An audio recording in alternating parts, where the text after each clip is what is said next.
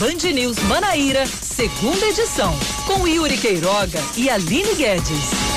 São 5 da tarde, três minutos. Boa tarde para você conosco aqui na Band News FM Manaíra, no FM 103.3, no bandnewsfm.com.br e também no aplicativo Band Rádios. Tô de volta aqui ao Band News Manaíra, segunda edição. Tô de volta a este horário da tarde, e tô de novo com Aline Guedes aqui nos microfones, mas já dizendo que volto hoje e amanhã não estarei. Boa tarde, Aline. Boa tarde, Yuri Queiroga. Boa tarde aos ouvintes da Band News. Pois é, rapaz, tá vendo como é? Esses são os compromissos, né, Yuri? Faz a gente saltear, assim, mas tudo bem. Ele permanece aqui na programação, tá? Só não amanhã Isso. durante a segunda edição. Amanhã, amanhã eu tô pela, ali pelo, das 8 a, a 1 da tarde. Quem vai fazer a segunda edição vai ser o Oscar Neto. Ou seja, a Aline tá em todos os dias, mas a gente tá com três duplas diferentes. Ontem foi Cacá Barbosa e Aline. Hoje, Aline eu e amanhã Aline Oscar. Quinta-feira sai o definitivo. Yuri, Exatamente. Vamos com as informações desta terça-feira, dia 20 de outubro de 2020. E nós já começamos com o destaque das eleições.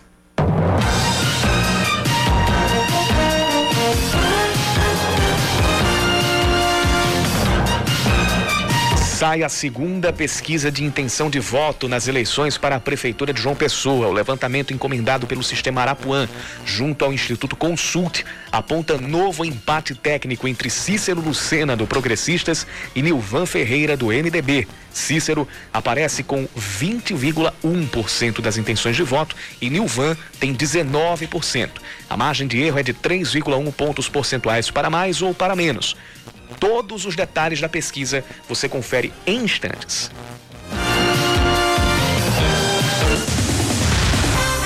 Demais destaques do dia: uma operação do GAECO cumpre um mandado de busca e apreensão na casa do ex-prefeito de Mamanguape, Eduardo Carneiro.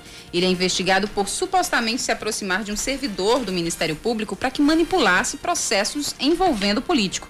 Porém, o MP não deu outras informações sobre a operação, mas diz que deve continuar realizando ações, especialmente contra ex-prefeitos e ex-secretários suspeitos de desviar dinheiro dos cofres públicos. Em entrevista a uma rádio de Mamanguape, Eduardo negou que tem envolvimento com o servidor. A Comissão de Assuntos Econômicos do Senado aprova a contratação de pelo menos, ou pelo estado da Paraíba, de dois empréstimos que, somados, chegam a um bilhão de reais. O primeiro, vai, o primeiro vai ser um crédito de 45 milhões de dólares do Banco Interamericano de Desenvolvimento para financiar projetos na área da saúde. O segundo vem do Banco Mundial e vai injetar cerca de 127 milhões de dólares para obras do saneamento básico. Agora, os dois pedidos de empréstimo seguem para o plenário do Senado e devem ser votados em caráter de urgência. Ultrapassando a marca de 3 mil mortos pelo coronavírus, o número de óbitos pela doença na Paraíba já é maior que a população de 21 municípios do estado. O número supera, por exemplo, da população de Parari, de 1.771 habitantes, e a menor da Paraíba, e até a de Frei Martinho, que é uma cidade um pouco maior, com 2.989 habitantes. Ontem, de acordo com a Secretaria de Saúde do Estado, o número de mortos pelo coronavírus chegou a 3.001. O governo de São Paulo chega a um acordo com o Ministério da Saúde para a aquisição via SUS de 46 milhões de doses da vacina Coronavac, desenvolvida em parceria entre a biofarmacêutica Sinovac e o Instituto Butantan até o final de dezembro deste ano. O governo federal confirmou que vai adquirir o imunizante após a aprovação pela Anvisa. O potencial imunizante contra o coronavírus está em fase final de estudos clínicos no Brasil e se mostrou totalmente seguro nos testes realizados desde o fim de julho. O acordo foi realizado durante reunião virtual entre o ministro Eduardo Pazuello e os governadores de São Paulo e de outros 23 estados. A expectativa é de que a vacinação nacional possa começar já em janeiro do próximo ano. Os detalhes sobre a inclusão da Coronavac no Plano Nacional de Imunizações vão ser divulgados após a formalização do acordo. Então, mais uma boa notícia com todas essas é, com, com a entrada da Coronavac, somando então as vacinas AstraZeneca, Covax e Butantan Sinovac, que é a Coronavac, já há a previsão de 186 milhões de doses de vacinas contra o coronavírus que devem ser disponibilizadas ainda no primeiro semestre do próximo ano. Vamos falar de esportes. A delegação do Botafogo deve ficar apenas de três a quatro, di quatro dias aqui em João Pessoa antes de seguir para Recife, onde enfrenta o Santa Cruz no domingo. Ontem o Belo perdeu por 3 a 2 para o Manaus no fechamento da 11ª rodada da Série C do Brasileirão. Com o resultado, o Botafogo continua na zona de rebaixamento para a Série D, em nono lugar no grupo A, com 11 pontos. Logo à frente estão o Paysandu com 12, o 13 com 13 pontos e o Manaus que pulou para a sexta posição com esse resultado de ontem com 14 pontos. A gente fala sobre mais uma derrota do Botafogo na Série C do Brasileirão no fim do Band News Manaíra, segunda edição ali no, no nosso na nossa mini resenha esportiva. 5 da tarde, 9 minutos. Seja bem-vindo. Este é o Band News Manaíra, segunda edição. Você pode participar com a gente mandando sua mensagem para o nosso WhatsApp 991 11 9207 991 11 9207.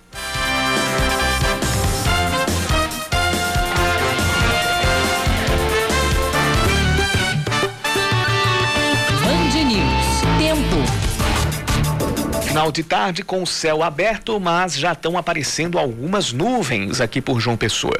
Existe a possibilidade de nuvens carregadas se formarem agora à noite e a gente ter pancadas de chuva. A temperatura no momento está na marca dos 29 graus. Hoje já fez 31, mas à noite os termômetros devem cair um pouquinho devem chegar a registrar 21 graus, nos dando um pouquinho de saudade do tempo mais frio ali do meio do ano aqui na capital. Mais frio não, menos quente, né? Mais, mais, mais frio é uma palavra muito forte.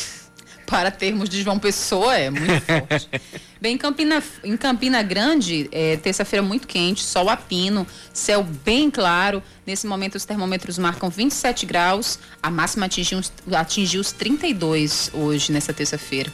Sem possibilidade de chuva, sem previsão, pelo menos, de chuva para hoje à noite. Apenas o declínio mesmo da temperatura. A mínima deve registrar 19 graus logo mais. Opa, uma saudade do, do, agora sim, do frio lá em Campina Grande também hoje. Pois é. Bacana demais, 19 graus dia 20 de outubro. Tá é, bom. Tá, tá pra sobreviver. Oxe, bacana demais.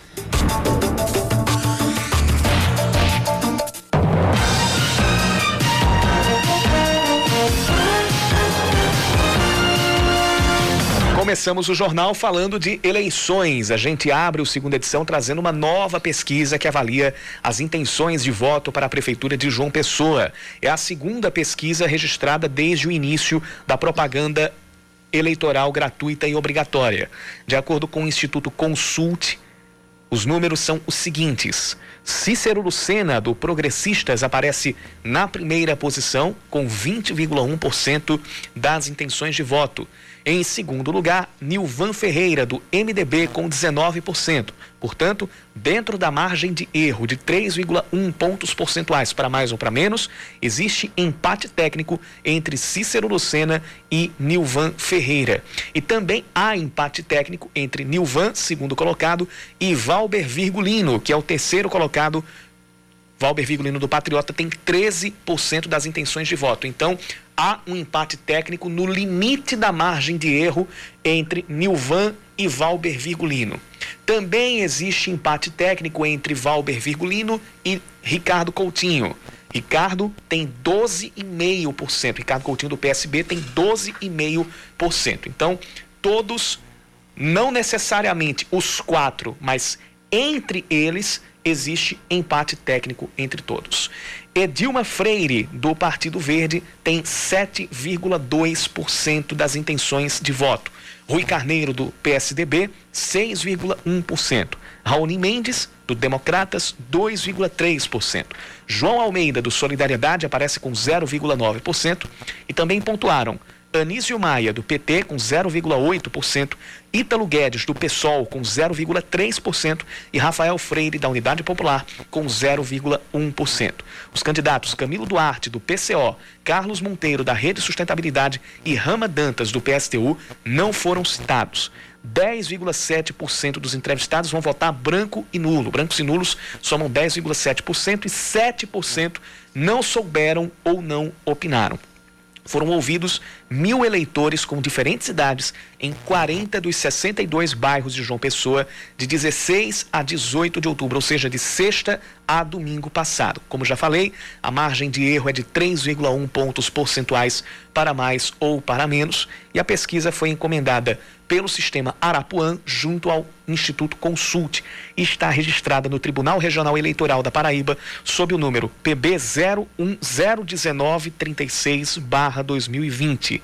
Essa como eu falei, é a segunda pesquisa, mas é a primeira após uma semana de exibição do guia eleitoral na TV e no rádio. Antes do início do guia, já tinha sido feita uma pesquisa por outro instituto, pelo IBOP, divulgada no dia 5 de outubro pela TV Cabo Branco. Esta apontava Cícero Lucena com 18%, Nilvan Ferreira com 15%, Ricardo Coutinho com 12%, Valber Virgulino com 10%, Rui Carneiro com 7%, Edilma Freire com 5%, Raoni Mendes com 2%, Anísio Maia e João Almeida com 1% e uma margem de erro de 4 pontos percentuais para mais ou para menos. Por que, que não dá para dizer que, a gente, que, que existe uma subida ou uma descida de candidatos de uma pesquisa para outra, porque são pesquisas encomendadas por institutos diferentes. Então, quando a gente tiver, por exemplo, a segunda pesquisa do IBOP, quando tiver a segunda pesquisa do Consult, então a partir daí a gente já pode começar a traçar os paralelos de candidatos que estão performando bem nas pesquisas ou subindo ou descendo ou mantendo a, aquele, aquele índice mesmo que seja dentro das margens de erro devidamente constituídas para cada pesquisa.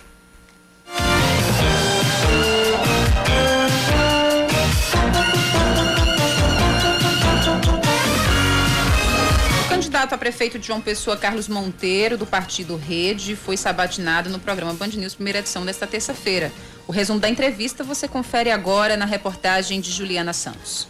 O candidato do partido Rede Sustentabilidade, Carlos Monteiro, foi o sexto a ser sabatinado na rádio Band News FM Manaíra. Ele começou a entrevista falando sobre as experiências profissionais e do processo seletivo que participou para poder disputar a prefeitura de João Pessoa. Carlos Monteiro enfatizou que, caso seja eleito, vai abrir mão do salário do cargo de executivo municipal, já que é funcionário público concursado pelo Estado da Paraíba. Eu e o professor Felipe somos servidores públicos concursados, não vamos receber salários de prefeito nem de vice. Isso já é uma nova ética, uma nova proposta para a administração pública. Vamos reduzir os cargos em comissão, as secretarias, prefeito e vice-prefeito sem salários, nós vamos ter já uma economia de 3 milhões nos quatro anos da nossa gestão. Esse dinheiro vai ser aplicado no combate à miséria e à erradicação da fome. Para o setor da economia, o candidato quer incentivar a instalação de indústrias e a criação de cooperativas nos bairros da capital. Precisamos fomentar, trazer empresas para a nossa cidade e incentivar.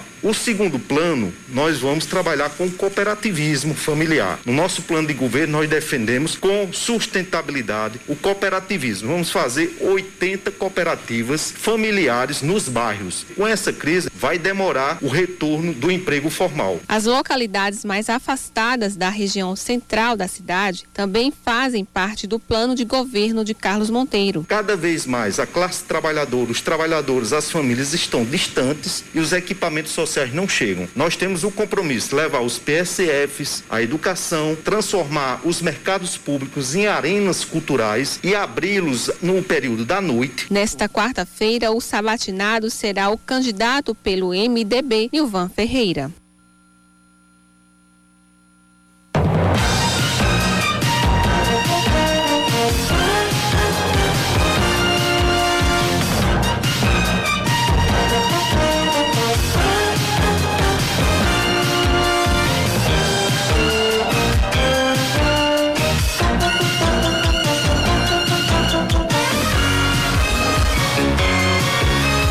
Para fechar o assunto eleições, a gente vai trazer agora a agenda dos candidatos à prefeitura aqui da capital. Anísio Maia, do PT, vai participar de uma live com a Marcha da Negritude da Paraíba e vai conceder uma entrevista a uma emissora de TV agora à noite. Camilo Duarte, do PCO, se reúne no comitê de campanha. Carlos Monteiro, da Rede Sustentabilidade, participa de uma live com uma cantora. Cícero Lucena, do Progressistas, vai a uma reunião lá na comunidade das Três Lagoas e no bairro do Altiplano. Porém, aliás, por fim, perdão, eles também vai se reunir com um candidato a vereador no Esplanada. Edilma Freire, do Partido Verde, visita os bairros do Rangel, do Cristo e de Mangabeira 2. Ítalo Guedes, do PSOL, se reúne com a equipe da coordenação de campanha. João Almeida, do Solidariedade, se reúne com, morador, com moradores de Mangabeira. Nilvan Ferreira, do MDB, participa de uma entrevista a uma emissora de TV, depois vai a um jantar em Jaguaribe e se reúne com apoiadores no Jardim Cidade Universitária. Rafael Freire, da Unidade Popular, faz visita em comunidades no Valentina. Rama Dantas, do PSTU, não, não divulgou agenda para agora à noite. Raoni Mendes, do Democratas, grava para o guia eleitoral e depois se reúne com representantes do Sindicato das, Empre das Empresas Transportadoras Turísticas da Paraíba. Ricardo Coutinho, do PSB, não divulgou agenda para hoje à noite. Rui Carneiro, do PSDB, se reúne com apoiadores em diversos bairros de João Pessoa e depois participa de uma entrevista em uma emissora de TV. Por fim, Valber Virgulino, do Patriota, tem compromissos religiosos no bairro das Indústrias.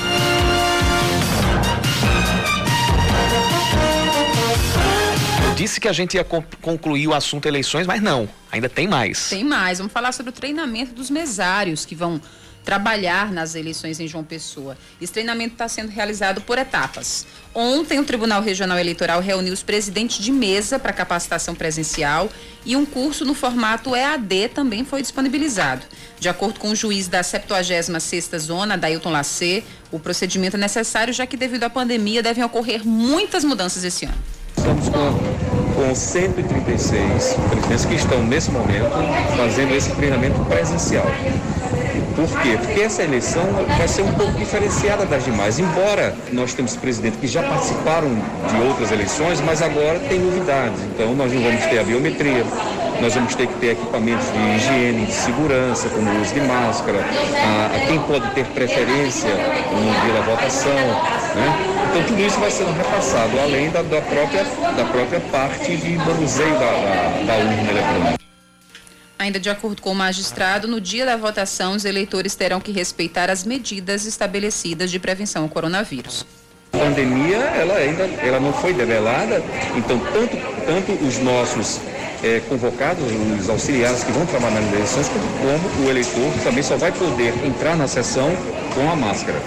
E esses equipamentos nós já recebemos do, do TSE, o, TRE já distribuiu com todas as zonas eleitorais e aqui estão armazenados para que no dia, na sessão, já esteja tudo pronto. O TRE orienta que o mesário que apresentar algum sintoma da Covid-19 comunique imediatamente ao órgão.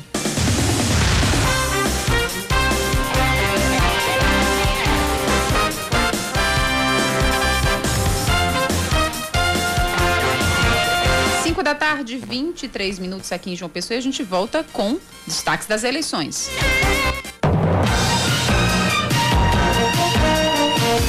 Intervenção da Executiva Nacional do PT no Diretório Municipal é anulada por decisão da Justiça Eleitoral em João Pessoa. O mandado de segurança foi concedido hoje pelo juiz Fábio Leandro de Alencar Cunha da 64ª Zona Eleitoral. Na decisão, o magistrado considera o ato da presidente do PT, Gleis Hoffmann, em destituir o Diretório Municipal como ilegal e abusivo. O Diretório Nacional pode recorrer. Seguindo com os outros destaques do dia, a Paraíba vai continuar em situação de calamidade pública pelos próximos seis meses por causa da emergência na saúde pública com os casos da Covid-19. O decreto do governo do estado atualiza a decisão que tinha sido publicada, perdão, em março. Nesta determinação anterior, o estado de calamidade era por tempo indeterminado. O decreto autoriza que o governo tome medidas excepcionais para combater a disseminação da Covid-19. Entre elas, está a contratação de bens e serviços sem haver licitação. O repasse da segunda parcela do Fundo de Participação dos Municípios 2020 vai ter uma queda de 12% em relação ao valor entregue no ano passado. O valor bruto repassado para as 223 cidades da Paraíba vai ser de pouco mais de 27 milhões e 300 mil reais, contra cerca dos 31 milhões que foram repassados em 2019. No acumulado deste ano, em comparação ao mesmo período de 2019, o FPM apresenta uma queda de 14,65%. A convocação de candidatos inscritos na lista de espera da UFPB para o segundo semestre letivo deste ano pelo SISU aconteceu depois de um alerta feito pelo Ministério Público Federal. O MPF confirmou que recebeu uma denúncia anônima sobre a não divulgação da lista de espera pela universidade. Após receber a representação, o MPF enviou um ofício ao FPB solicitando esclarecimentos sobre o descumprimento desse procedimento. A universidade disse que o processo seletivo estava restrito por causa do cenário de pandemia, o que não convenceu os promotores.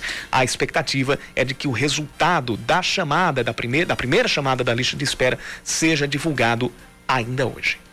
A CEMOB anuncia mais mudanças em linhas do transporte coletivo, como a, as que atendem a comunidade Novo Milênio. A partir de amanhã, a localidade passa a ser atendida pela linha 9901, o que também altera o itinerário da linha I008. Além disso, o T002 terá seu ponto de partida no Manaíra Shopping.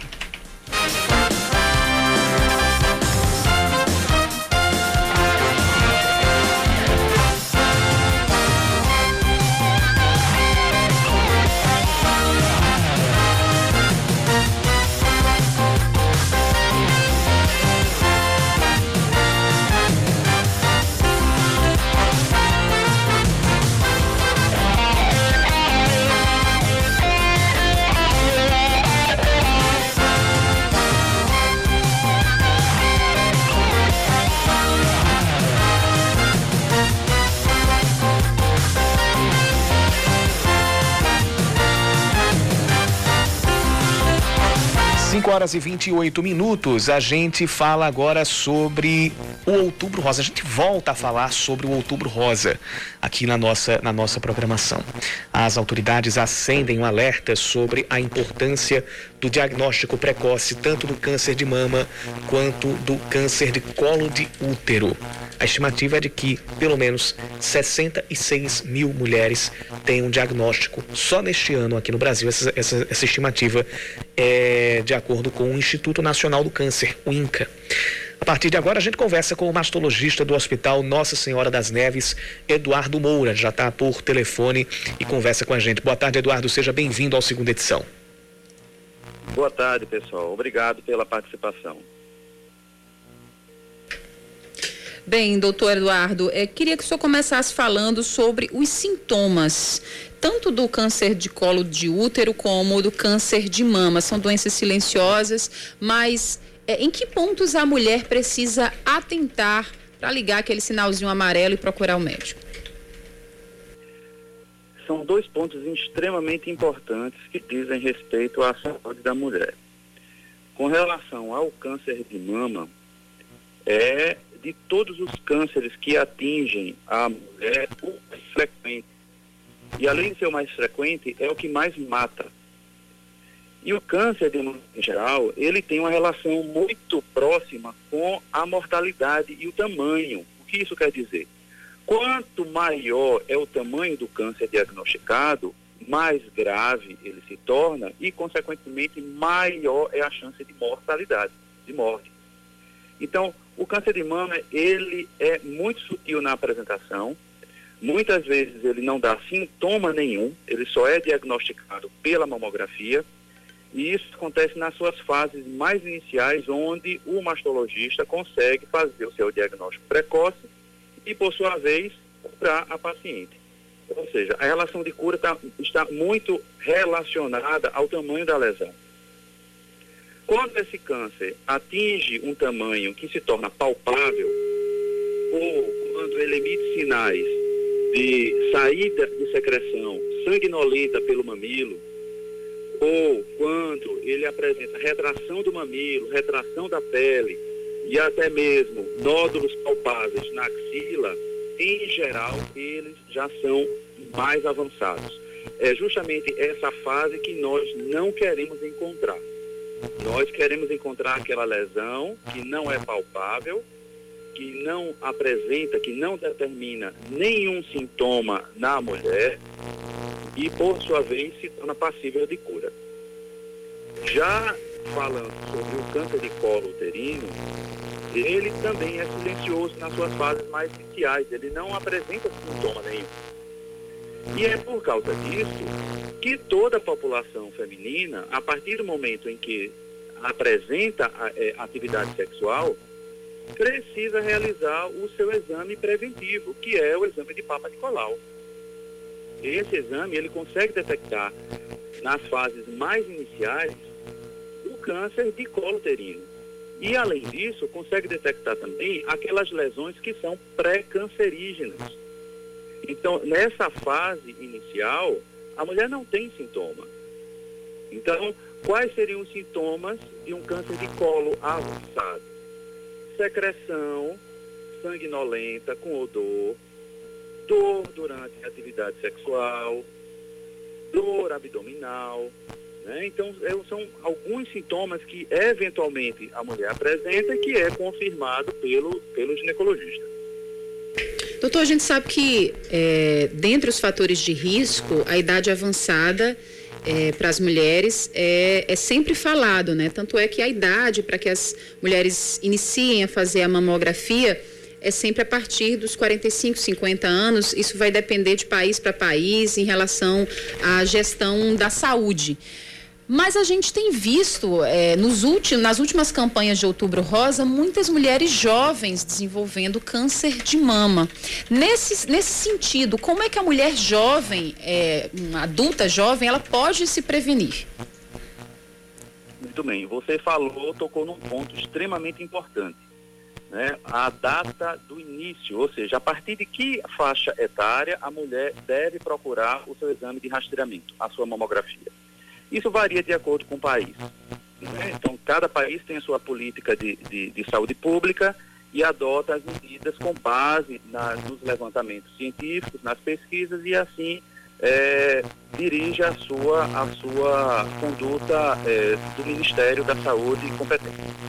O que a gente tem observado é que, ultimamente, o número de mulheres mais jovens com câncer de mama vem aumentando ao longo dos anos. O que não se sabe exatamente é por que isso está acontecendo. Então, existem várias teorias para isso. Né? O próprio estilo de vida da população feminina, é o estresse, é o dia a dia na, nos grandes centros, né? é o fato de a, a, um atraso na, na, na, gestação, é o fato da grande exposição aos hormônios, é o grande consumo de álcool. Então, não existe um fator causal específico que você encontre e determine essa mudança no, no comportamento biológico do câncer. Sem falar que existem alguns cânceres e que têm uma, uma, uma determinação genética muito importante. E é por causa disso que algumas mulheres, principalmente aquelas que apresentam um histórico familiar importante de câncer de mama, né? Com mãe, numa idade precoce, antes dos 40 anos, com câncer, irmãs, ou mulheres que tiveram câncer de mama bilateral, ou parentes que tiveram câncer de ovário e mama, ou até mesmo aquelas mulheres em que um homem teve o câncer de mama, né? Ou então aquelas em que sabidamente existe uma determinação genética, uma mutação genética que cause esse câncer de mama. Então, esse tipo de população específico, que é considerada mulheres de alto risco para o câncer de mama, em geral, elas podem ter uma chance maior de desenvolver um câncer de mama numa idade precoce. Aqui no Brasil, a política adotada pelo Ministério da Saúde que é baseado pelo Instituto Nacional do Câncer, é iniciar a mamografia para a população geral de baixo risco a partir dos 50 anos e ela deverá ser realizada numa frequência de até dois anos. Isso é para a população geral. Nós, da Sociedade Brasileira de Mastologia, Colégio Brasileiro de Radiologia e a Sociedade eh, Brasileira de Ginecologia, nós adotamos uma conduta um pouco diferente. Nós acreditamos que aquelas mulheres a partir dos 40 anos têm um benefício real, de fato, a iniciar o rastreamento mamográfico. Ou seja, doutor, independente da idade, a mulher precisa se tocar, né?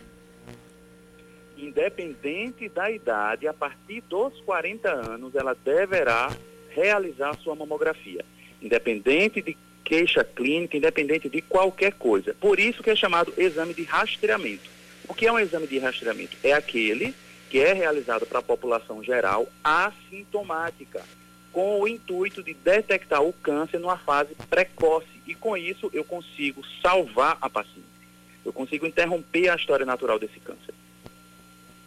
Até porque os números mostram que quando detectado no início, os, os tumores mamários malignos, o, o, câncer de mama, ele tem um índice de, de curabilidade muito maior em relação a, a, outras doenças, né? Ou seja, a ideia é e... descobrir logo no início. Isso, sabe por que isso acontece? Porque o câncer, ele é extremamente sagaz, ele é extremamente inteligente, essa célula, ela cria uma, uma diferença, ela se modifica em relação aos tecidos normais, e consegue emitir células tumorais para outras regiões do corpo. Isso é chamado de metástase. No câncer de mama especificamente, essas células saem de uma região da mama, entram nos vasos linfáticos, vão inicialmente para os linfonodos da axila e daí se distribuem para todo o corpo. O que mata no câncer de mama, não só no câncer de mama, mas nos cânceres de uma maneira em geral, é a metástase é a célula tumoral implantada em outros tecidos do corpo. Por exemplo, implantadas no fígado, no cérebro, no pulmão. Então, é isso que mata. Não é o câncer na mama. Só que para o câncer sair da mama e atingir as outras regiões do corpo, ele precisa ser grande, né? ele precisa ser biologicamente agressivo e, obviamente, precisa atingir um meio de transporte, que é justamente o vaso linfático. Por isso que quanto menor é o câncer diagnosticado, principalmente aqueles menores do que um centímetro, a probabilidade de cura é altíssima. Por quê? Porque quanto menor é o tamanho tumoral, menor é a probabilidade do câncer sair da mama, entrar no vaso linfático e se distribuir para todo o corpo. Doutor Eduardo, antes da gente terminar, queria que o senhor falasse sobre o uso de anticoncepcional e se isso tem algum tipo de relação com maior risco de desenvolver o câncer de mama. Tá. Isso é uma dúvida que ainda hoje existe, mas é, o que se sabe cientificamente falando é que não existe uma relação causa-efeito cientificamente comprovada de anti, uso de anticoncepcional com câncer de mama. Resumindo, a mulher usuária de anticoncepcional pode utilizar o seu anticoncepcional porque não vai ter um câncer de mama provocado por esse hormônio. Até porque os anticoncepcionais utilizados hoje em dia, eles têm uma dose muito pequena para causar um malefício na mão, na mama. Né? Então, esse hormônio que ela ingere não vai provocar uma mutação genética, não vai fazer crescer um câncer de mama. Né? Então é preferível que ela se proteja de uma gravidez ou se proteja de um distúrbio ovariano que esteja provocando uma alteração de fluxo menstrual do que é, é, é, é a imaginar que vai ter um câncer provocado por, pela utilização. Então, não tem essa relação tão forte, tão significativa, não. Em relação à obesidade, existe relação com, com o câncer de mama? Com relação à obesidade, existe uma relação, né? O, o aumento do índice de massa corpórea, que traduz justamente o aumento da, da quantidade de gordura corporal, pode ter uma relação causal com o câncer de mama. Essa relação também não é tão de tão peso científico, mas é real. Que se sabe é que, principalmente naquelas mulheres após a menopausa, é, que estão sobre é, é, é, é, sobrepeso ou com obesidade, elas apresentam uma chance maior de desenvolver câncer de mama porque o tecido adiposo, que é o tecido gorduroso, produz hormônio feminino. Então, se ela tem uma maior quantidade de tecido gorduroso, consequentemente vai ter uma maior quantidade de, de estradiol, por exemplo, não estradiol, mas outros tipos de, de, de hormônio feminino, que obviamente vai estimular a mama. Então, o, tanto é que é um dos objetivos da prevenção do câncer de mama a mulher adotar uma conduta saudável, né? Praticar atividade física regular, apresentar uma dieta balanceada, sem muitos carboidratos, sem muitos é, é, é elementos gordurosos, né? Então, tudo isso protege realmente ao longo do tempo e diminui a chance de um câncer de mama. A gente agradece muito a sua participação, a sua disponibilidade em conversar conosco e com os nossos ouvintes, doutor Eduardo Moura, ele que é mastologista do Hospital Nossa Senhora das Neves. Muito obrigada, doutor Eduardo. Eu é que agradeço a, a, a essa entrevista. Eu acho que qualquer tipo de ação em prol do esclarecimento e prevenção do câncer de mama e do colo do útero é extremamente importante. Obrigado, doutor Eduardo Moura. Agora são 5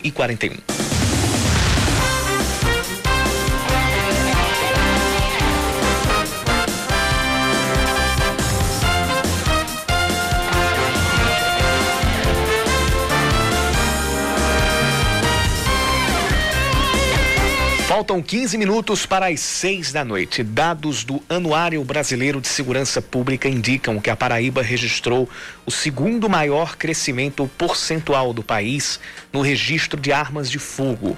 O número cresceu quase 113% de 2017 a 2019, passando de 6.815 para 14.511 armas registradas, ou seja, mais que dobrou.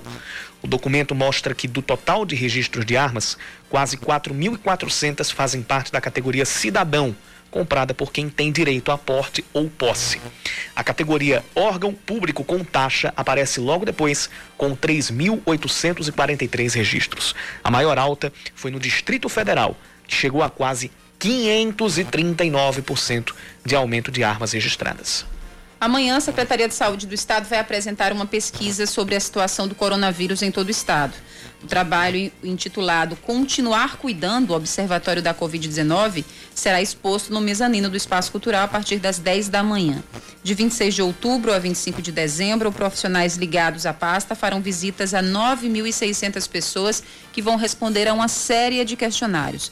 O resultado servirá de base para viabilizar, entre outras atividades, a volta às aulas presenciais. A arrecadação dos três principais impostos estaduais, o ICMS, o IPVA e também o ITCD, sobe mais de 16% em setembro em relação a setembro de 2019 e tem a segunda alta consecutiva em 2020. Foram mais de 581 milhões de reais recolhidos neste, no mês deste ano, em setembro deste ano, enquanto em setembro do ano passado o valor chegou a 498 milhões. No mês, os três impostos individualmente tiveram alta de arrecadação, sendo a maior a do ITCD, com quase 67% de alta. Porém, no acumulado de, de, abril a setembro, considerando o período mais agudo da pandemia do coronavírus, as perdas ainda são de mais de 116 milhões de reais. Estão sendo atenuadas com esses resultados de agosto e de setembro, mas ainda há um cenário de déficit na arrecadação. A Prefeitura faz correções nos editais para pagamento dos subsídios à área cultural e agora a inscrição pode ser feita por e-mail. Ela pode ser realizada pelos trabalhadores que não consigam acessar a plataforma JP Cultura. O endereço pelo qual a inscrição pode ser requerida é o funjop.leialdirblanc@gmail.com. funjop.leialdirblanc@gmail.com. Lá o artista ou trabalhador deve enviar o requerimento de inscrição e toda a documentação prevista nos editais em arquivos no formato PDF. O Grêmio oficializa o pedido de anulação da partida contra o São Paulo no Superior Tribunal de Justiça, jogo válido pelo Campeonato Brasileiro, no sábado passado. No documento enviado ao órgão, o time gaúcho destaca a troca de arbitragem de vídeo antes da partida, o que teria interferido, no mínimo, em quatro lances capitais do jogo.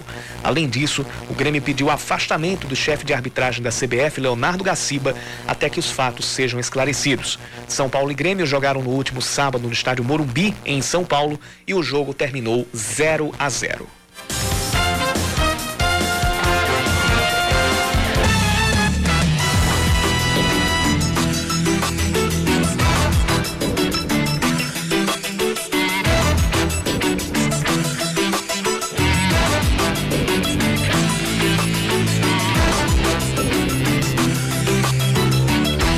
São 5 horas e 48 minutos. Saiu mais um balanço do, da Secretaria de Saúde do Estado a respeito dos casos de coronavírus aqui na Paraíba. Mais nove óbitos foram confirmados de ontem para hoje, sendo três nas últimas 24 horas. Ontem a Paraíba passou dos 3 mil mortos pela Covid-19, hoje já são 3 mil e 10.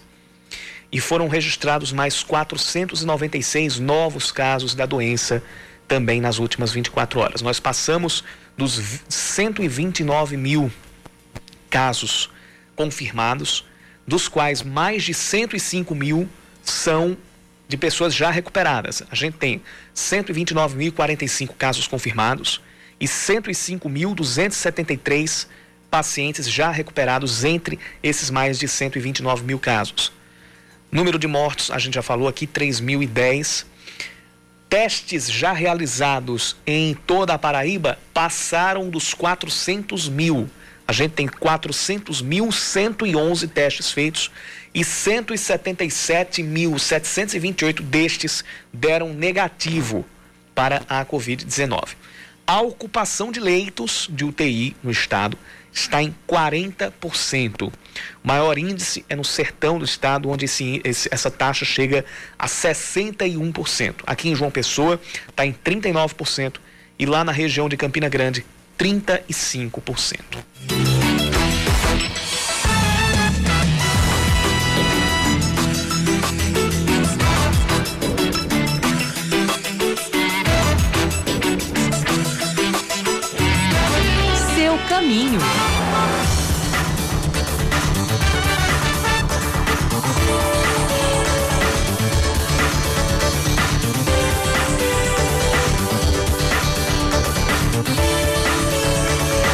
Dez para as seis da noite a gente começa a, a acompanhar o rush na volta para casa aqui por João Pessoa.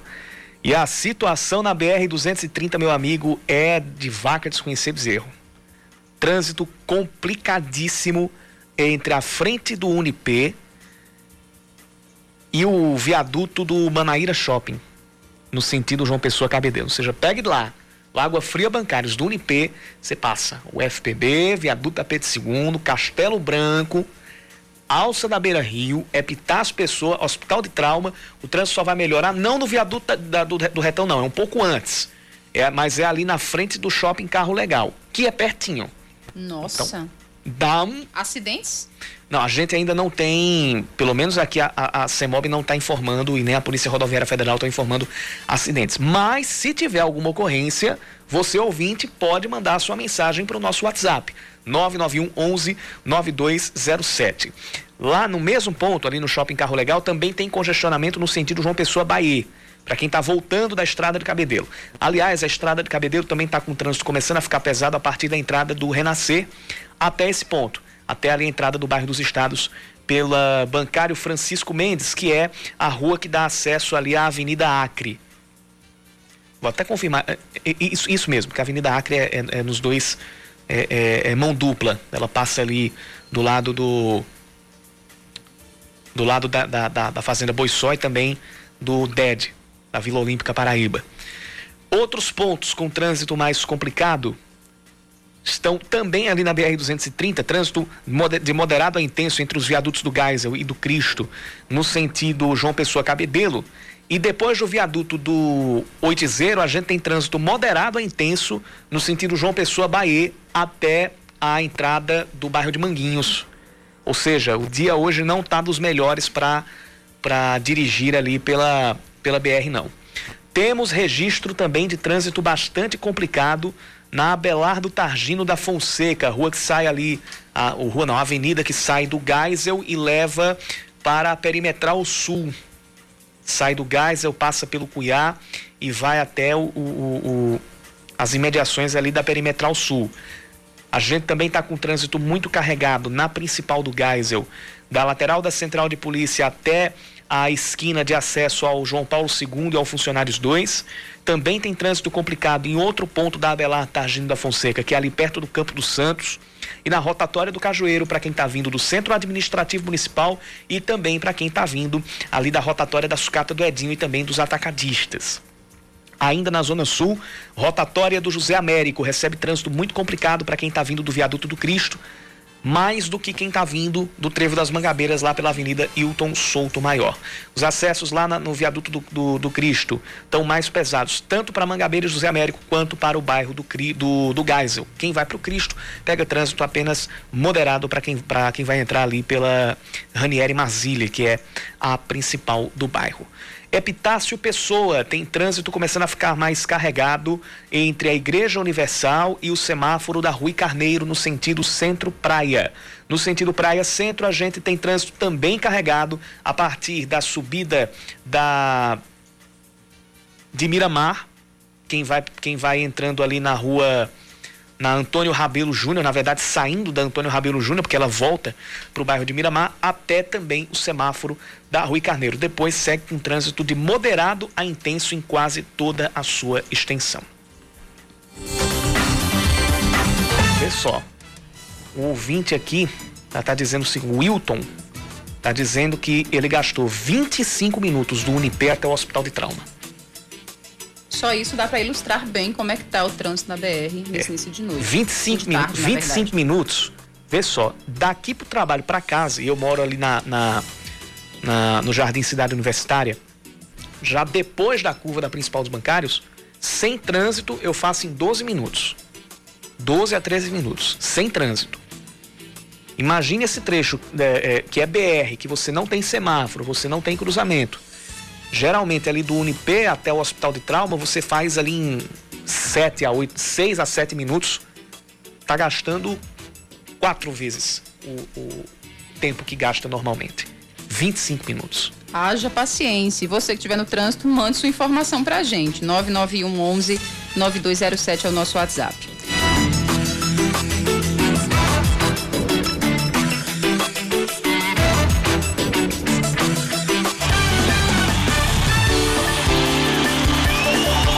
Inscrições para o programa Bolsa Esporte seguem até o dia 13 de novembro. São 3 milhões de reais destinados a diversas modalidades de práticas esportivas aqui na Paraíba. Quem traz os detalhes é Oscar Neto. Atletas e para-atletas já podem se inscrever no Bolsa Esporte, um programa do governo do estado de incentivo a práticas esportivas. Segundo o secretário executivo de Esporte e Lazer, Zé Marco, os cerca de 3 milhões de reais contemplam as modalidades reconhecidas pelo Comitê Olímpico do Brasil e o Comitê Paralímpico Brasileiro. São 3 milhões de reais destinados aos atletas através do programa Bolsa Esporte. Né? Esses 3 milhões vão ser destinados aos atletas que representam o nosso estado nacionalmente e internacionalmente, também aos nossos paratletas e também aos técnicos. Então isso é uma forma de incentivar aos nossos atletas a representar o nosso estado, como também representar o nosso país em eventos mundiais.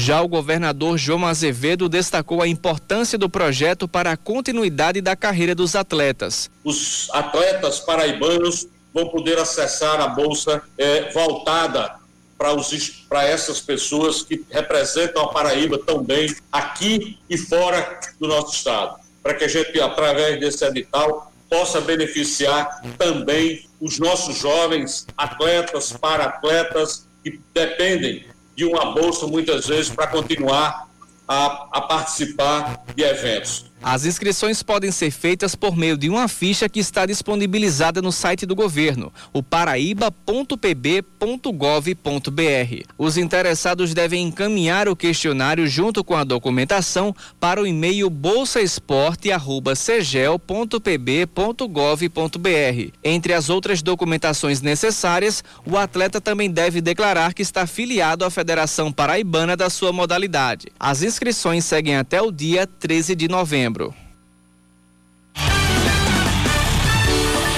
Dois minutinhos para a gente trazer aqui alguns assuntos. O primeiro, Liga dos Campeões da Europa começando a fase de grupos hoje e o Paris Saint-Germain já começou já começou na peia para o Manchester United em 2 a 1 um, gols de Bruno Fernandes de pênalti e Rashford. O gol do Paris Saint-Germain Saint-Germain foi contra, marcado por Marcial. Neymar, no primeiro tempo, levou cartão amarelo por conduta antidesportiva aos 35 minutos. Esse jogo foi em casa, hein? Esse jogo foi lá no, no, no Parque dos Príncipes, em, em Paris. Segundo recado, ontem o Botafogo acumulou mais uma derrota, 3 a 2 para o Manaus. Como eu disse na coluna hoje, foram 60 minutos que o Botafogo jogou melhor que o Manaus. Mas esses minutos já foram quando o time estava com 3 a 0 contra, depois de 30 minutos em que o Botafogo não foi atropelado pelo Manaus, mas concedeu dois dos três lances, sim, de maneira. O terceiro, principalmente, inaceitável. E aí o Botafogo termina a rodada na zona de rebaixamento mais uma vez. E na próxima rodada vai jogar contra o líder Santa Cruz lá no Arruda, lá em Recife. Vamos ver se o Botafogo consegue um, não vou dizer milagre, mas se superar e vencer o líder lá no Arruda para tentar sair da zona de rebaixamento. E o terceiro recado é já um chamado que a gente faz a você que curte o futebol paraibano e você que tá, é torcedor do 13.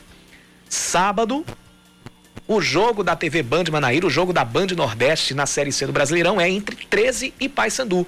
Transmissão ao vivo da TV Band Manaíra neste sábado a partir das 15 para as 5 da tarde, junto com toda a rede Band Nordeste. Então, torcedor paraibano, torcedor do 13, anote na sua agenda, o Galo da Borborema vai passar na tela da TV Band Manaíra neste sábado a partir das 15 para as 5 da tarde. O 13 que está fora da zona de rebaixamento e que busca se recuperar da derrota para o Santa Cruz em casa. Dito isto, eu digo até amanhã. E eu até logo. Vem aí o É da Coisa com o Reinaldo Azevedo. Lembrando que hoje tem jogo aqui na Band News, né? Hoje tem Libertadores aqui na Band News Isso. a partir das nove e meia da noite. São, São Paulo e Binacional. São Paulo e Binacional a partir das nove e meia da noite. Assim que a gente retornar do, da Voz do Brasil, a gente já fica com as emoções do futebol aqui na Band News. Despedida do São Paulo da Taça Libertadores da América contra o Deportivo Binacional do Peru. Cheiro para todo mundo! Você ouviu Band News Manaíra, segunda edição.